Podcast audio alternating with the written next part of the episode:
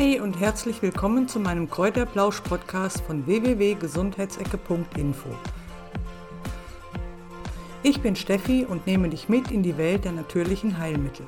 Bei mir erfährst du alles zu Wirkung und Anwendung, bekommst Rezepte für Tinkturen und Öle und findest auf gesundheitsecke.info viele weitere tolle Ratschläge und Tipps. In der heutigen Ausgabe vom Kräuterblausch Podcast geht es um die Brennnessel.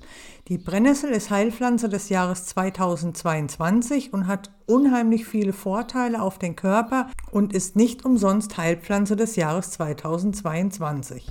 Viele halten die Brennnessel ja als Unkraut schlechthin. Naja, okay, also anfassen muss man sie natürlich auch nicht. Aber trotzdem hat sie ganz tolle Inhaltsstoffe, die sehr vorteilhaft auf verschiedene Beschwerden wirken und auch deswegen ist die Brennnessel schon im 16. Jahrhundert in einigen Kräuterbüchern erwähnt worden.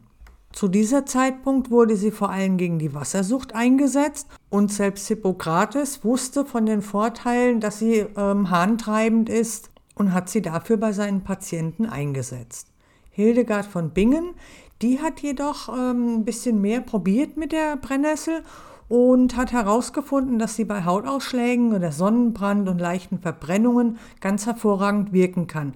Außerdem hat sie sie auch als Urintinktur bei Gicht und Rheuma verwendet und sehr gute Ergebnisse erzielt. Wie die Wissenschaftler aber in den letzten Jahren herausgefunden haben, kann die Brennnessel noch deutlich mehr. Den Frühling nutzen ja viele, um eine Entgiftung durchzuführen und dafür ist die Brennnessel natürlich optimal. Sie leitet Toxine und Schlacken aus und kann so die Entgiftung richtig gut unterstützen. Auch bei Durchblutungsstörungen oder Gelenk- und Muskelbeschwerden kann die Brennnessel ein hilfreiches Mittel sein. Außerdem soll die Brennnessel sogar den Blutzucker bei Diabetes senken und bei Durchfall, Verstopfungen sowie Blähungen helfen, dass sich dann eben wieder alles normalisiert. Gleichzeitig soll die Brennnessel bei Ekzemen und Hautbeschwerden wie auch bei Gicht und Hämorrhoiden toll helfen. Da die Brennnessel ja harntreibend ist, kann sie natürlich auch bei Harnwegsbeschwerden oder bei Problemen mit der Prostata eingesetzt werden. Außerdem soll sie auch Nieren- und Harnsteine vorbeugen, wenn eben der Tee immer getrunken wird. Und natürlich regt sie dann auch die Nierentätigkeit an. Wie Hildegard von Bingen ja festgestellt hat, hilft sie auch bei Hautausschlägen und kann aus dem Grund auch bei Juckreiz und Allergien eingesetzt werden, indem dann Umschläge gemacht werden mit Brennnesselsud. Außerdem hat die Brennnessel auch den Vorteil, dass sie bei Leber- und Gallenleiden genutzt werden kann und dass sie die Verschleimung der oberen Atemwege löst. Schwangere oder stillende Mütter dürfen ja normalerweise gar nicht so viel ähm, Heilkräuter oder auch andere Sachen einnehmen, Allerdings die Brennnessel schon. Die Brennnessel hat einen extrem hohen Eisengehalt, der natürlich für die Schwangerschaft besonders wichtig ist. Und deswegen können die Schwangeren können wirklich einen Rohsaft aus Brennnesselsud halt trinken und somit ihren Eisengehalt im, im Körper aufstocken. Auch für Stillende ist der Brennnesseltee geeignet, da Brennnessel die Milchbildung in der Stillzeit fördert. Das ist aber noch nicht alles, denn auch für die Schönheit sind die Brennnesseln richtig gut. Mit dem Presssaft kannst du zum Beispiel das Ergrauen deiner Haare verzögern. Dabei ist es möglich, dass du den Presssaft innerlich anwendest, also verzehrst oder auch einfach auf die Haare gibst. Auch Tinkturen von Brennnessel kannst du auf die Haare auftragen.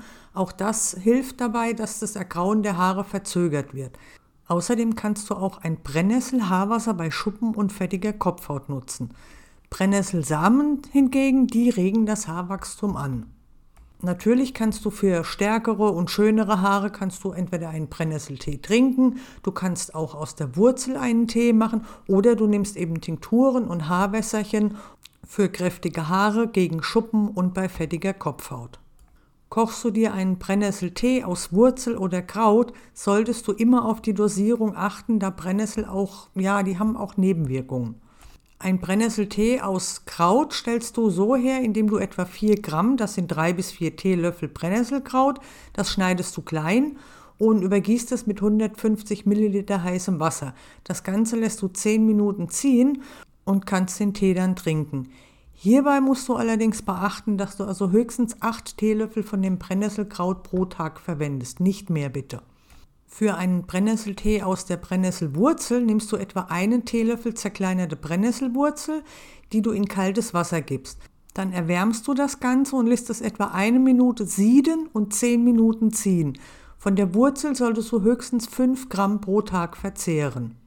Wichtig ist, dass du zusätzlich zu diesem Brennnesseltee auch noch mindestens 2 bis 2,5 Liter stilles Wasser trinkst. Das liegt daran, dass Brennnesseltee entwässernd wirkt und du musst natürlich die ganze Flüssigkeit, die du dann verlierst, auch irgendwie wieder aufnehmen. Wie ich eben schon erwähnt habe, haben Brennnesseln auch Nebenwirkungen.